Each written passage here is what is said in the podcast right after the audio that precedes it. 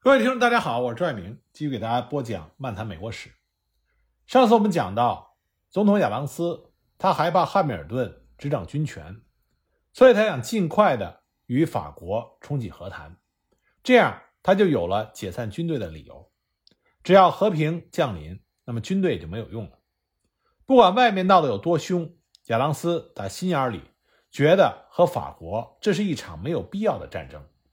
美法之间并没有根本利益的冲突，双方只要稍微都后退一点，问题也就解决了。国会那些针对法国的决议，完全是被民意绑架的结果。中立才是美国的国策，和平才符合美国的利益。但是你想跟法国谈，法国并不愿意和你谈。怎么样才能知道法国人的真实想法呢？一七九八年六月。约翰·马歇尔从法国回到了费城。他在 X Y Z 事件中的表现，让他受到了英雄般的欢迎。来自新英格兰的亚当斯和来自弗吉尼亚的马歇尔本来并没有什么交情，但是亚当斯第一眼看到马歇尔就非常的欣赏他，因为马歇尔的确是招人喜欢。当时四十三岁的马歇尔长得是又高又帅，睿智、成熟、温和、友善。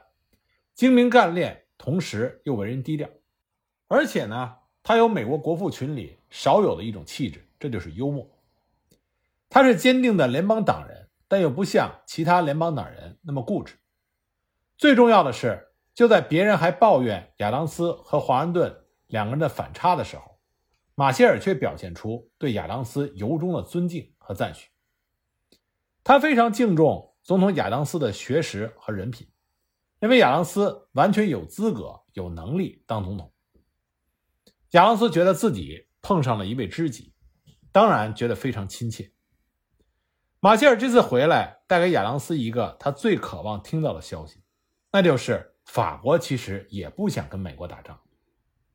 在 X Y Z 事件中，三位美国代表中的两位平克尼和马歇尔，基本上是被法国赶回来的，这才引起了美国人的仇法。但是第三位代表杰瑞，则被法国的督政府强行留在了巴黎。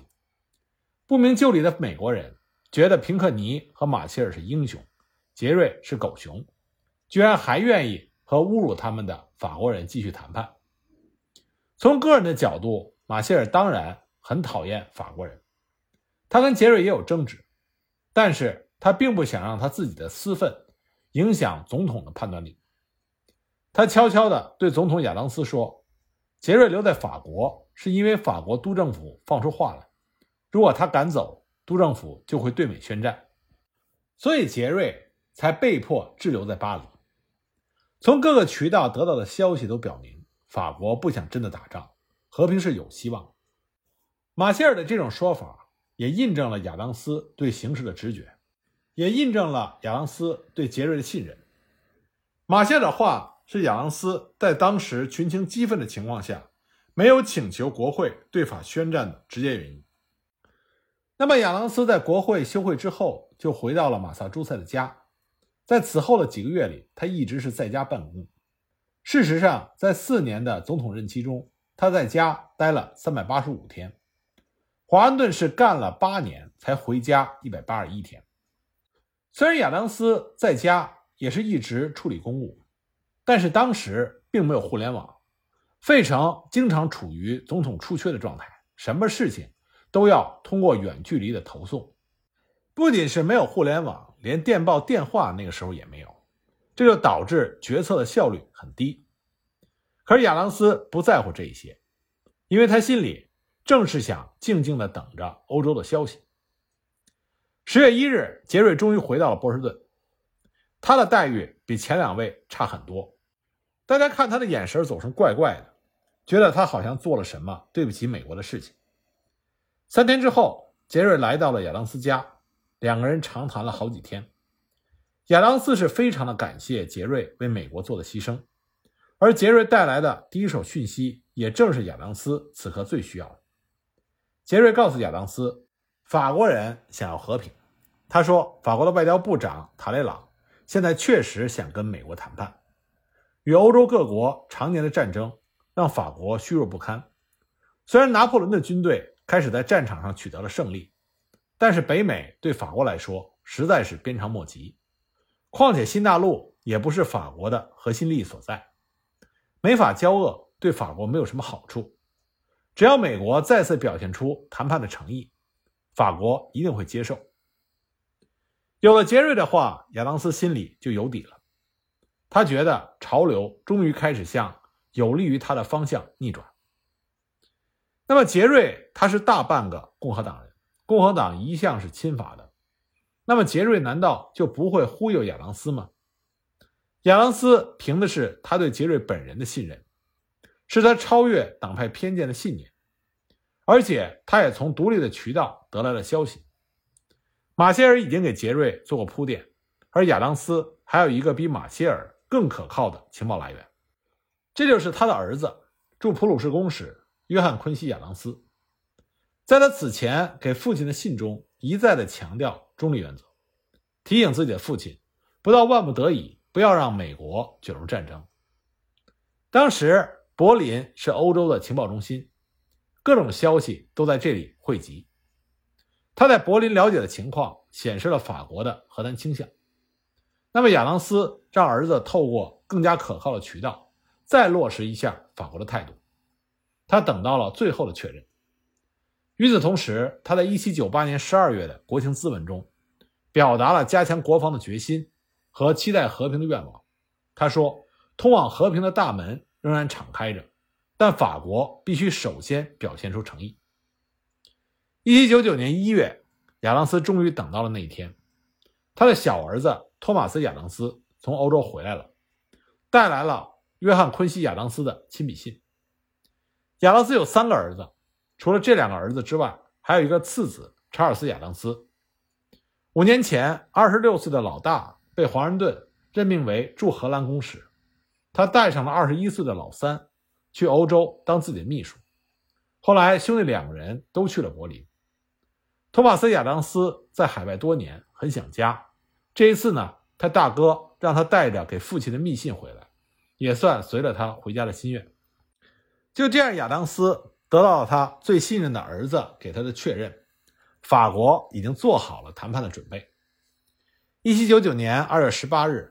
亚当斯做出了他总统任期中最重要的决定，在没有跟内阁成员商量、没有咨询国会意见的情况下，他宣布派荷兰公使威廉·莫里去巴黎，重启和法国的和谈。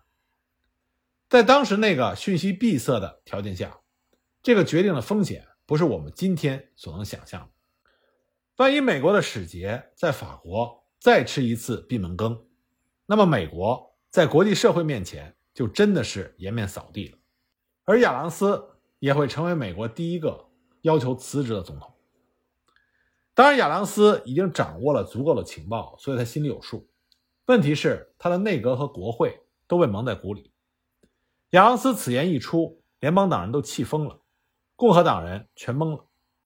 而且最重要的是，亚当斯这一次居然没有问他最信任的政治伙伴。也就是总统夫人阿比盖尔的意见，因为阿比盖尔当时正卧病在床。但是阿比盖尔在得知消息之后，完全支持她丈夫的决定。她相信她丈夫的智慧，这是亚当斯最英明的决策。他几乎凭一己之力把美国从战争的边缘拉了回来，为新国家的发展赢得了宝贵的时间。历史学家们曾经说过，亚当斯此举。就像他当年在法庭上为英军士兵辩护那么勇敢，就像他当年在大陆会议上号召独立那样义无反顾。他不在乎民意，只在乎正义，只在乎高于一切的美国利益。一七九九年三月，美国海军星座号在战斗中俘虏了一艘法国的军舰，这是准战争开始以来双方第一次规模比较大的冲突。美军出人意料的胜利。无疑为即将到来的谈判增加了筹码。八月五日，法国的正式文书来了，承诺以合适的外交礼节接待美国的代表。亚当斯距离胜利又近了一步，他又派了两位代表去法国，与莫里一起准备谈判。星座号的胜利让亚当斯更加的坚信，美国的安全取决于海军。他用各种方式放出风去，说维持常备陆军花费太大，也没有必要，暗示将在适当的时候解散陆军。此时呢，新陆军初具规模，汉密尔顿他治军有方，效率又高，可是他那儿越是兵强马壮，亚当斯越是寝食难安。十月十五日，亚当斯和汉密尔顿在新泽西的特伦顿见面。汉密尔顿的计划是趁着法国无暇西顾，西班牙又日渐衰落的机会，一举把佛罗里达拿下来，再谋取密西西比河的入海口新奥尔良。这两处地方太重要了，本来就是美国在新大陆扩张的必取之地。但是亚当斯根本没有这个心思，他从汉密尔顿的身上看不到美国的未来，他看到的是一个帝国梦。他似乎看到了凯撒，看到了新大陆的拿破仑，所以他就否决了汉密尔顿的计划，因为他不想给任何人建立军事强权的机会。十月十六日，他告诉内阁。他将正式开始与法国的谈判。那么，联邦党人国务卿皮克林、战争部长麦亨利、财政部长沃尔科特全部都反对。海军部长斯达特站在总统这一边。亚当斯已经下定了决心，支持也好，反对也好，他已经不会改变主意了。一七九九年十一月九日，三十三岁的拿破仑发动了雾月政变。成为了法兰西共和国第一执政，轰轰烈烈的法国革命结束了，但是法国的麻烦并没有结束。接下来，拿破仑将横扫欧洲，并于四年之后称帝，建立法兰西第一帝国。毫无疑问，拿破仑是欧洲各国的噩梦，但他却是美国的福音，因为他的心思都在欧洲，根本不在乎北美，更不要说跟美国打仗了。另外呢？因为他建立的强大的中央政府，也使美国再也不用跟软弱无力、朝令夕改的督政府周旋，谈判立刻变得高效起来。拿破仑不仅成全了亚当斯，他还将成全杰斐逊。美国碰上拿破仑，那真是有了好运气。随着谈判的顺利进行，1800年6月，在亚当斯总统的推动下，国会通过了决议，解散了陆军。亚当斯终于松了一口气。他说：“如果我现在不解散这支军队，我恐怕要筹建一支新的军队来解散它。”由于内阁的强烈反对，亚当斯一怒之下强迫战争部长麦克亨利辞职，还把国务卿皮克林炒了鱿鱼。接着，他就任命马歇尔为国务卿。马歇尔的能力的确在皮克林之上，更重要的是他对亚当斯的忠诚。让亚当斯第一次可以有效地控制他的政府。马歇尔上任之后，最主要的工作就是指导与法国的谈判，确保美国不吃亏。亚当斯给出的谈判底线是，照着杰伊条约的样子来，尽量避免不平等条约。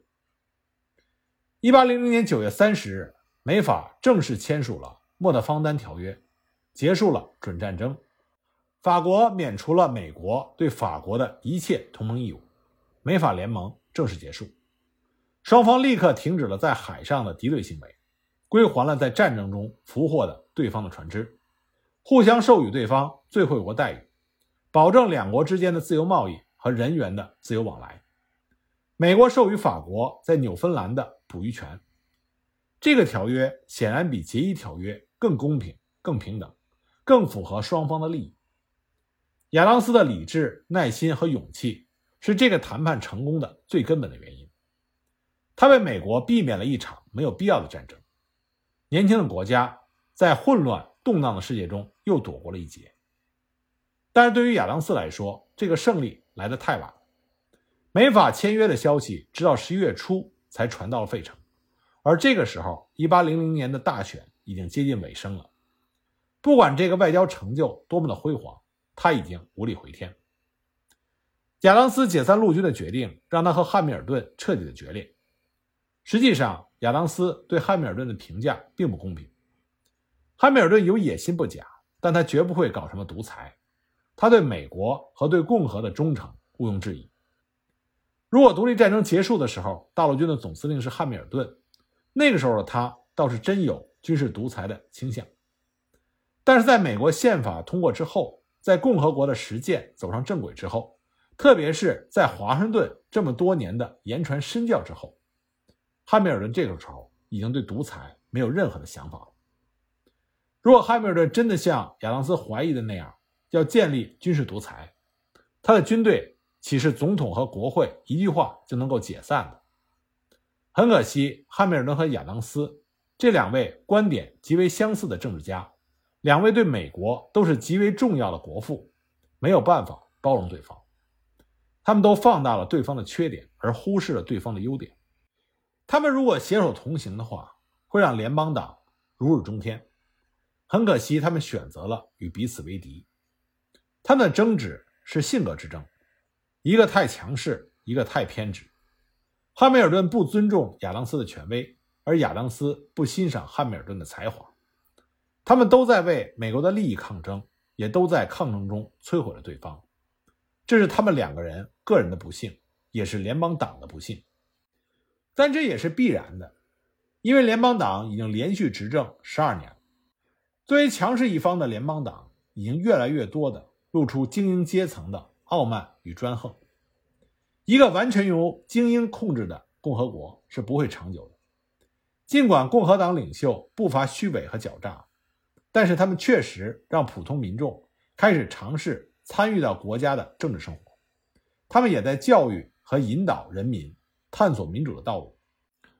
随着1800年大选的来临，联邦党和共和党的斗争也进入到白热化。1800年的大选在美国历史上意义非同寻常。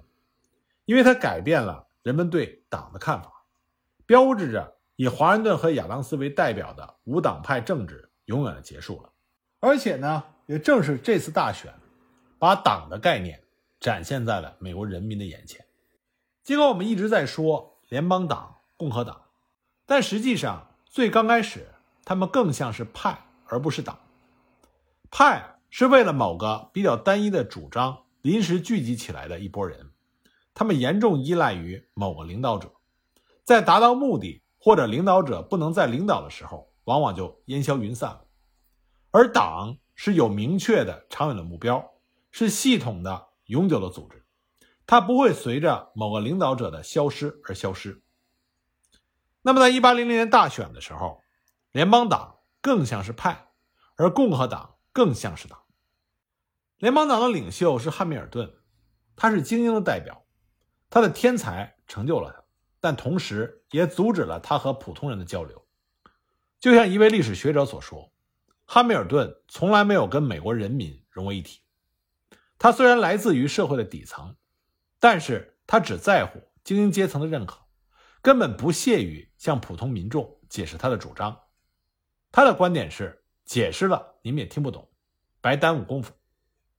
因为我是最棒的，所以你们听我就对了。”尽管历史证明了他的正确，但是汉密尔顿并没有得到美国人民的支持和理解。